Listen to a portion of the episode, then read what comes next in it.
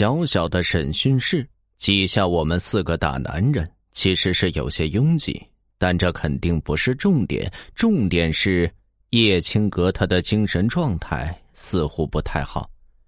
从我们进门开始，就看到他在傻笑，他的那一双眼瞪得老大，完全不怕与我们对视。他一点都不像刚刚杀过人凶残的罪犯。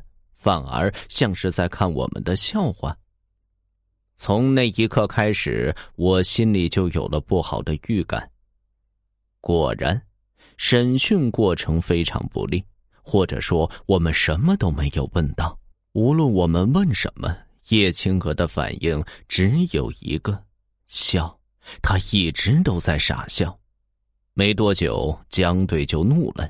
一边拍着桌子，一边吼着让他招供刘子毅的案件。徐文华的案子证据确凿，即便叶青娥零口供，我们也可以把他送上法庭。但是刘子毅家的灭门案就不同了，那个案子做的很是细心，没有留下什么证据。若是有凶手口供的话，还可以根据口供找到匹配的凭据。所以，我们都能明白江队的怒火攻心，但即便如此，叶青娥也同样一句话都不说，只是傻傻的笑。那时我已经觉得不好了。这个叶青娥，她不会是精神失常了吧？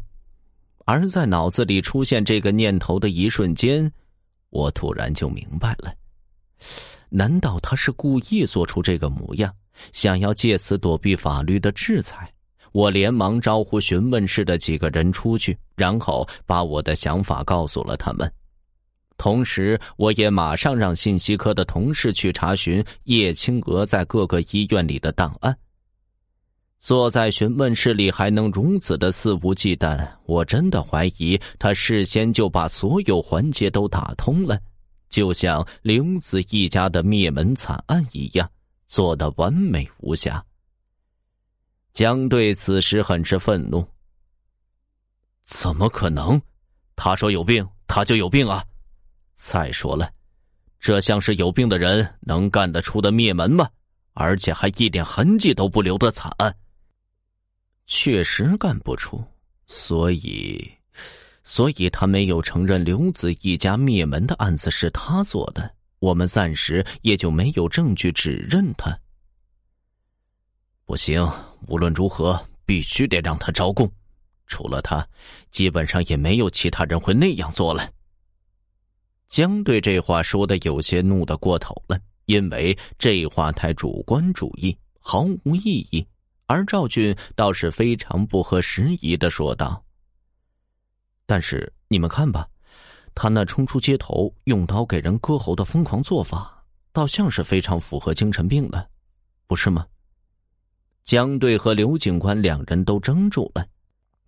不管我们如何愤怒，如果没有他是灭门案凶手的证据，法官看了当街割喉的监控视频，再加上我们审问时他的表现，很难不怀疑他是精神病的。甚至根本都不用怀疑，他就是精神病。我们四个抬起头，才发现说这话的是老徐。他把一份资料扔到我们的桌上，继续说道。看看吧，刚刚信息科的同事找到了叶青阁的病历，他确实是个精神病患者。江队伸手抓起资料看了一下，脸色瞬间就沉了下去。然后他把资料递给了我，我看到在病情诊断的那个栏里，很明确的标出了间歇性精神病，并且在症状中提到，其可能会拥有多种突发性障碍。比如间歇性妄想体验、间歇性情绪障碍、间歇性行为异常，或者是行为不受控等。最讽刺的是，医生在探究他病因时写道：“可能由于至亲女儿受害而导致。”刘恩恩的遭遇就像一把尖刀刺进了他的心脏，而他把这把刀拔出来，狠狠刺进凶手们的身体里。就算如此疯狂的杀戮，他也很可能不受法律的制裁。叶青娥这种状态，按照一般处理流程，接下来我们要做的就是把他送去精神病司法鉴定，进行刑事责任能力的评定。责任能力评定的法律依据《刑法》第十八条，其中明确规定：精神病人在不能辨认或者不能控制自己行为的时候，造成危害结果，经法律程序确认，不负刑事责任。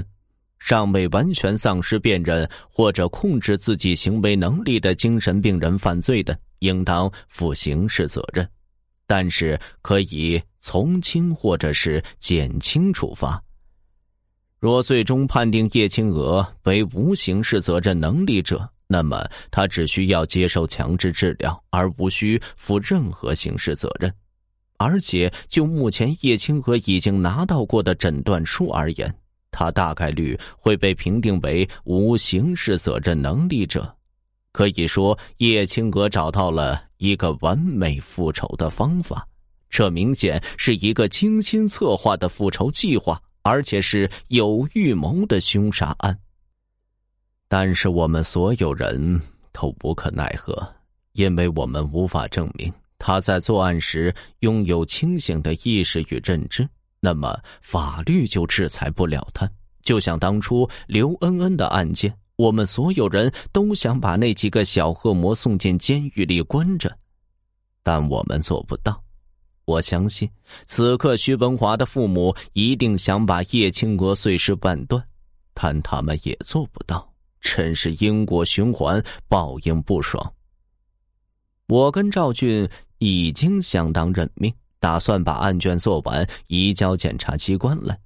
说真的，案子办到这里，我是真的已经觉得这是大结局了。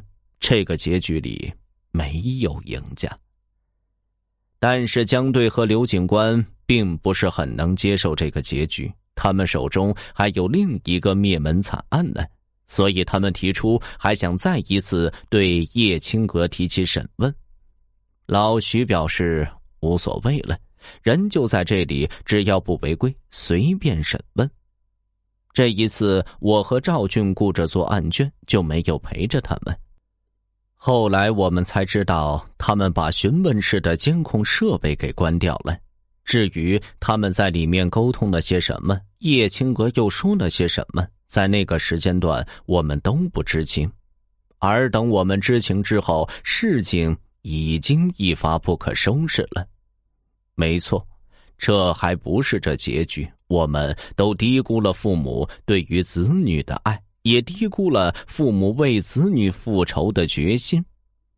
伤害刘恩恩的人还有两个仍然活着，叶青娥住进了隔壁的看守所，等待案件审理判决生效后，才可以进一步进行的转移。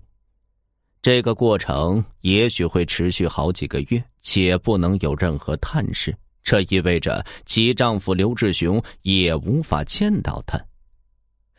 说起刘志雄，还有个很是奇怪的地方：在叶青阁被捕后，我们通知他，但他却表示他要照顾女儿，妻子在好几个月之前抛弃了他们。所以，无论他做了什么事，他都不想再知道，也不会再理会。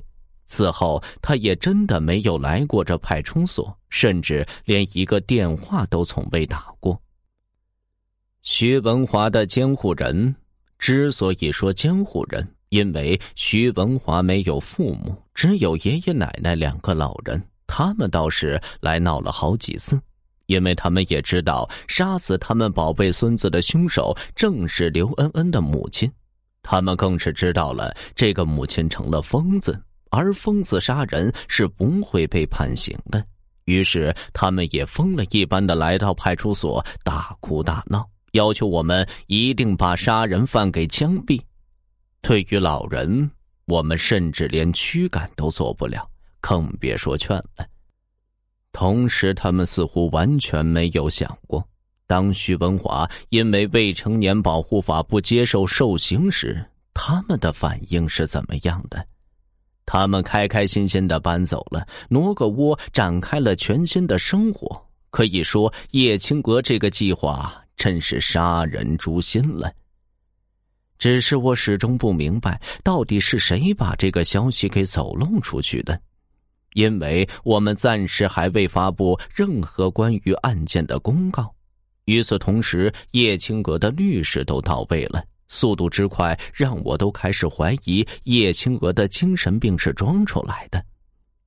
这个律师非常专业，不仅马上办好手续与叶青阁见面，甚至已经着手开始辩护的事情了。总之，连续几天时间都是一件件这样琐碎的小事。那时我还不明白，所有琐碎的一切最终会拼成一幅拼图，一幅展示着最终结局的拼图。